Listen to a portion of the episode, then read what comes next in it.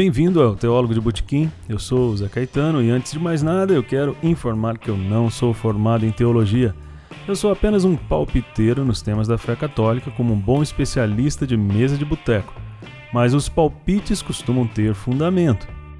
Aqui você vai encontrar o que há de mais recente em teologia botequismática e quem sabe vá se sentir confortável nesse bar simples e sincero, aberto a todos os amigos que querem ter aquele momento de bate-papo com tranquilidade. Seja bem-vindo, pega seu copo e saúde! Há anos eu sabia do que se tratava a providência divina na prática, mas nunca havia parado para tentar entender até onde chegavam os cuidados de Deus para com os homens, mesmo esses sendo mal agradecidos ou simplesmente despercebidos. Já se diz há muito que Deus protege os bêbados, os tolos e as criancinhas, mas nunca entendemos o quanto isso se torna importante em nossa vida no dia a dia, principalmente quando bebemos. Sabe quando vemos uma criança pequena dando aquela corridinha desatenta e sem que ela veja nós tiramos aquele obstáculo em que ela iria meter os cornos? Bom, a providência divina é assim. Só que a criança somos nós e Deus é quem tira a quina da mesa. Podemos ver isso no famoso episódio bíblico das bodas de Caná, na Galiléia. Sei que para muitos isso pode parecer algo distante ou mesmo algum tipo de conto perdido no tempo. Outros se prendem no fato de Cristo ter feito ali, naquela cidadezinha montanhosa do norte de Israel, seu primeiro milagre, transformando muitos litros de água em vinho de boa qualidade. 99 entre 100 teólogos católicos utilizam esse texto para mostrar a intercessão de Maria Santíssima no início do ministério de Cristo. Mas há um detalhe importantíssimo que muitas vezes deixamos passar. Ocorre quando Cristo, segundo relata o Evangelho de São João no capítulo 2, Três dias depois de ter se encontrado com Felipe e Natanael, foi com os doze a uma festa de casamento na cidade de Caná, hoje provavelmente Cafir Caná, do ladinho de Nazaré. E no meio daquela festança, Maria percebe que o vinho já se tinha acabado e os convidados começavam a dar aquela reclamada básica. Ela comentou isso com Jesus e recebeu uma resposta que poderia parecer mal criada, mas dado o humor de nosso Senhor, penso que ele só se referia ao fato de ser o Messias e não o entregador de bebidas local. Além disso, seus amigos eram pescadores e não donos de bar. Contudo, ele mandou que alguns garçons enchessem umas jarras num total de aproximadamente 520 litros de água e as transformou em vinho de boa qualidade, melhorando ainda mais a festa que já devia estar boa. Um parêntese: quantos convidados tinha naquela festa? Pois se o vinho estava acabando e Jesus fez um delivery ali de mais 520 litros de vinho. Bom, enfim, fecha o parêntese. Então, vocês vão me perguntar qual o detalhe que passa despercebido, fora os 520 litros de vinho da melhor qualidade. Pois então, em todo o relato de João, não se menciona que os noivos saibam do milagre, por mais incrível que pareça. Aliás, ainda tomaram uma bronca do chefe dos garçons que pensou que eles tinham guardado um vinho bom para o fim. O casal não tinha feito um orçamento rigoroso da festa e convidou mais gente do que devia. Aliás, bem mais gente, 520 litros. Esse número sempre me impressiona. Eles não previram que o vinho poderia acabar, não se precaveram com estoque extra de 520 litros e no andar da celebração pouco estava se importando com o que estava acontecendo. Contudo, Jesus não quis que eles passassem um mau bocado, não os permitiu passar vergonha. Ele agiu milagrosamente para que eles permanecessem felizes sem que percebessem que Deus agiu em suas vidas.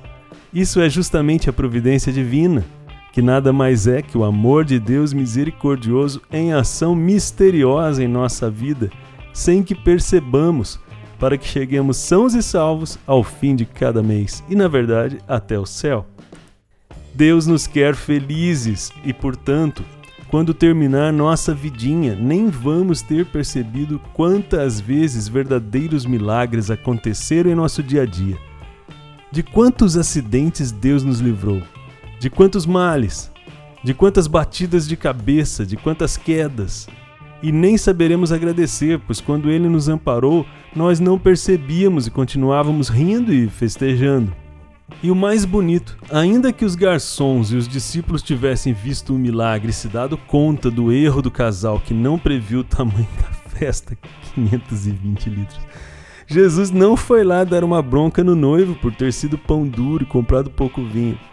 Realmente não era um assunto que competia ao Senhor, mas ele quis realizar um milagre sem jogar isso na cara dos noivos. Isso é a providência divina. Vez ou outra perceberemos a mão que nos ajuda todos os dias e até iremos agradecer, ou não. Mas certamente essa mão misteriosa de Deus continua a nos ajudar a todo momento e sequer percebemos. E o pior é que na maioria das vezes vamos tentar fugir da proteção dessa mão amorosa e vamos nos ferrar bem bonito e ainda poremos a culpa em Deus que não nos amparou naquela hora. É, pois é. O Catecismo da Igreja Católica, em seus números 302 e seguintes, busca nos ajudar a entender quão profundo é esse tema da providência divina.